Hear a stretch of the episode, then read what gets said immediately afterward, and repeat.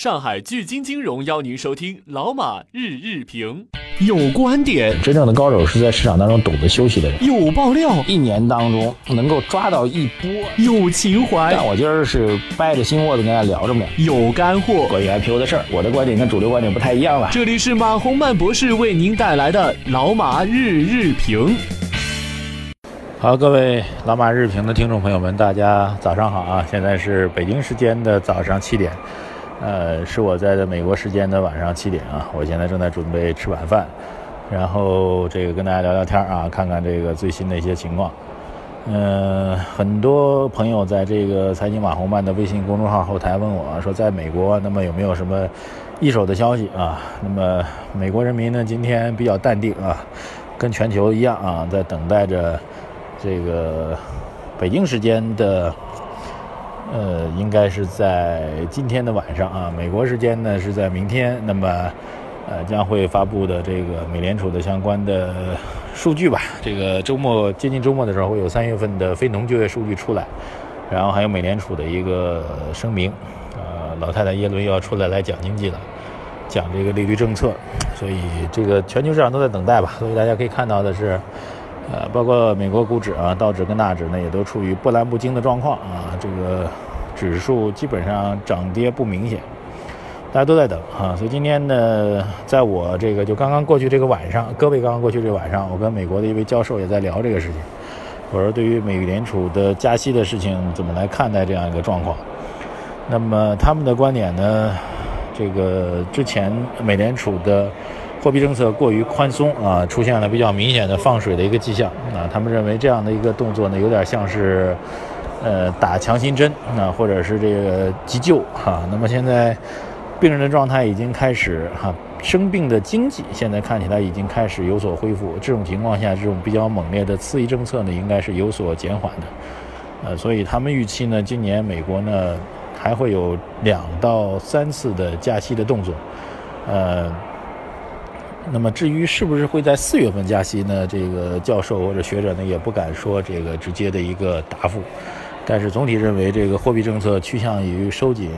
在美国呢也是一个大概率的事件啊。这种大概率的事件呢，应该还是会给我们的市场产生一定的影响。呃，所以呢还是要提醒大家啊，那么对于中国的资本市场走势来说，这种挑战也会有所强化。啊，这种强化的重要的方向就是，一旦美联储加息之后，啊，一月份的那种全球的，呃，货币市场、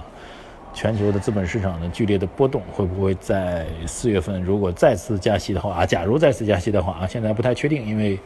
美联储加息嘛，昨天我也提到了，那加息主要的看的方法就是这个就业的数据。所以，如果就业的数据继续走强的话，那么有可能会采取进一步的加息的一个措施。那么，我们对于 A 股投资人来说，就要关注的是，这种加息之后一月份那种惨烈式的调整和暴跌，到底会不会再次的出现？啊，这成为近期的一个嗯不太确定的因素。当然呢，反观过来，那么和一月份不同的地方，就是中国经济的这个数据上的复苏呢，正在逐步的走强啊，包括我们刚刚公布的。呃，工业增加值的数据，包括刚刚公布的固定资产投资的数据，都已经证明了这样一点。所以，包括这个社科院吧，中国社科院对于整个宏观经济的预测，也比之前的预期偏强。所以，总体上来讲，如即便是这个呃四月份美联储加息的话，那么中国经济的抵抗能力或中国经济偏强的这种状况呢，也比之前预期要好。啊，我们看到的一个数据预测是这样的啊。那就是有可能在整个的市场当中，经济增长的态势比我们预期的要更好一点啊。预期呢，就是对于整个今年的经济增长的预期呢，相对要偏强一些。呃，社科院预期呢，二季度我国中国经济有望保持基本稳定。那么中金公司的预测呢，二零一六年 CPI 的涨幅从一点三调整到一点九。如果 CPI 能够涨到百分之二以上的话呢，其实这样意味着经济走强的态势会比较明显。同时呢，把二零一六年名义 GDP 的增速从之前的百分之七上调到百分之七点五啊。当然，从我个人角度来讲，我觉得中间的这个预测偏乐观啊。但是，呃，它的基底基数呢，依然是对于中国经济偏乐观的一个看法。所以，我们对于投资人来说，需要坚持来做好这样的相关的规定、相关的这样一个判断吧。呃，从盘面上来讲呢，现在的 A 股呢是冲高到三千零八点之后呢，震荡回落，然后呢回撤到五日均线附近。所以本周最重要的任务就是要把三千点踏稳啊，最好能够在本周收盘的时候能够收在三千点的上方。所以我觉得这应该是一个比较重要的一个数据的观察点。那么其实还有一个比较重要的事情呢，就是大家会发现整个监管部门对于整个经济的阳气的态度啊，最近一段时间，呃，包括一些这个。大家关注到的一些消息面上的一些变化，也证明了这样一点，比如说在这个，呃，东北特钢出现了一个违约，东北特钢今天到期的一项短期融资券出现实质性违约，啊，这样一种违约实际上是在打破地方国企的这种所谓的政策的背书，还有国开行的这种承诺的背书，刚兑的这种刚性兑付的这种预期正在被调整。所以，对于过剩行业来说，现在处于一个比较明显的一个阵痛期啊。阵痛期呢，就是，呃，钢铁、煤炭这些行业，政府呢会放弃对它给予的这种政府的信用啊。但另一方面呢，呃，如果这种阵痛期能够结束的话，实际上意味着钢铁和煤炭这些行业依然会有机会。所以这两天，他会碰到一些朋友在聊说，A 股市场如果将来还有机会的话，会在什么板块呢？我之前提过一个观点啊，那就是，如果市场在连续杀跌之后出现技术性反弹的话，谁会反弹更快呢？显然还是创业板和中小板的这样一些市场啊，因为他们前期跌的比较多的话，反弹上呃盘子比较小，资金量的运作比较容易，所以呢反弹会比较快。但是如果我们认为是一波比较明显的有有交易机会的这个市场趋势的话，那么反弹的主角会回到主板市场当中来。那么之前的券商的上涨实际上是贝塔值比较高的、弹性比较大的一个板块的上涨，后面会交棒给谁啊？其实昨天也有朋友在问我这样的问题。我想，去交棒给谁这东西很难去准确的预测，因为市场究竟会选择谁作为下一波上涨的一个主推的动力，呃，很难提前的预知。但是只要这个动力能够出现的话啊，有可能是银行，有可能是这个大宗商品，比如中石油、中石化，啊，也有可能会是这个类似于钢铁和煤炭，他们都有可能会成为迎合着趋势上涨、迎合着基本面变化所带来的投资性机会。但究竟这个大的资金会选择谁？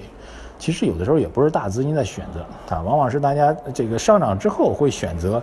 呃，我们哎判断这个资金选择了谁，大家这个逻辑要搞清楚啊。这个逻辑呢，往往不是我们提前能够预知的，反而是我们需要每天去仔细观察盘面，发现哪一个板块有这个持续性上涨的动力，而且明显有大的资金介入的话。资金会通过自己的介入来印证这个市场趋势的判断，这种市场趋势的判断呢，又会进一步得到资金的一个印证，它会形成一种正向的循环，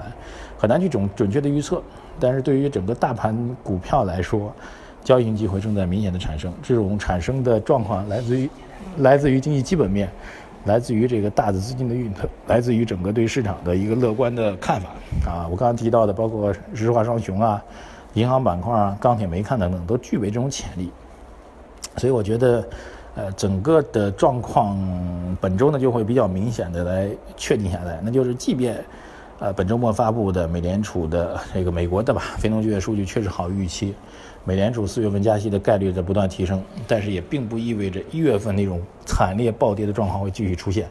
大家如果确定认为美国今年会出现一到两次啊，两到三次的这种加息。那么对于 A 股来说也会相对比较淡定，所以本周最大的看点就是看市场能不能站稳三千点，然后寻找到下一波带动市场上扬的主力板块。一旦确定的话，各位继续保持一个相对偏积极的态度。所以三千点附近的牛市稍微歇歇脚啊，稍微停一停，以慢牛的形态来迎来下下一步的交易性机会，是我们仍然可以确定的大的方向。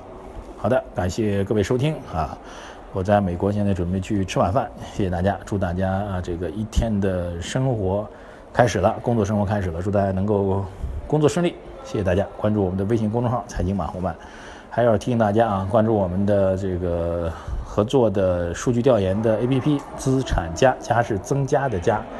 呃，搜索到它，下载好，然后做好注册。我们本周五还是做一次调研送红包的活动。谢谢大家，我是马红漫，在美国问候大家，再见。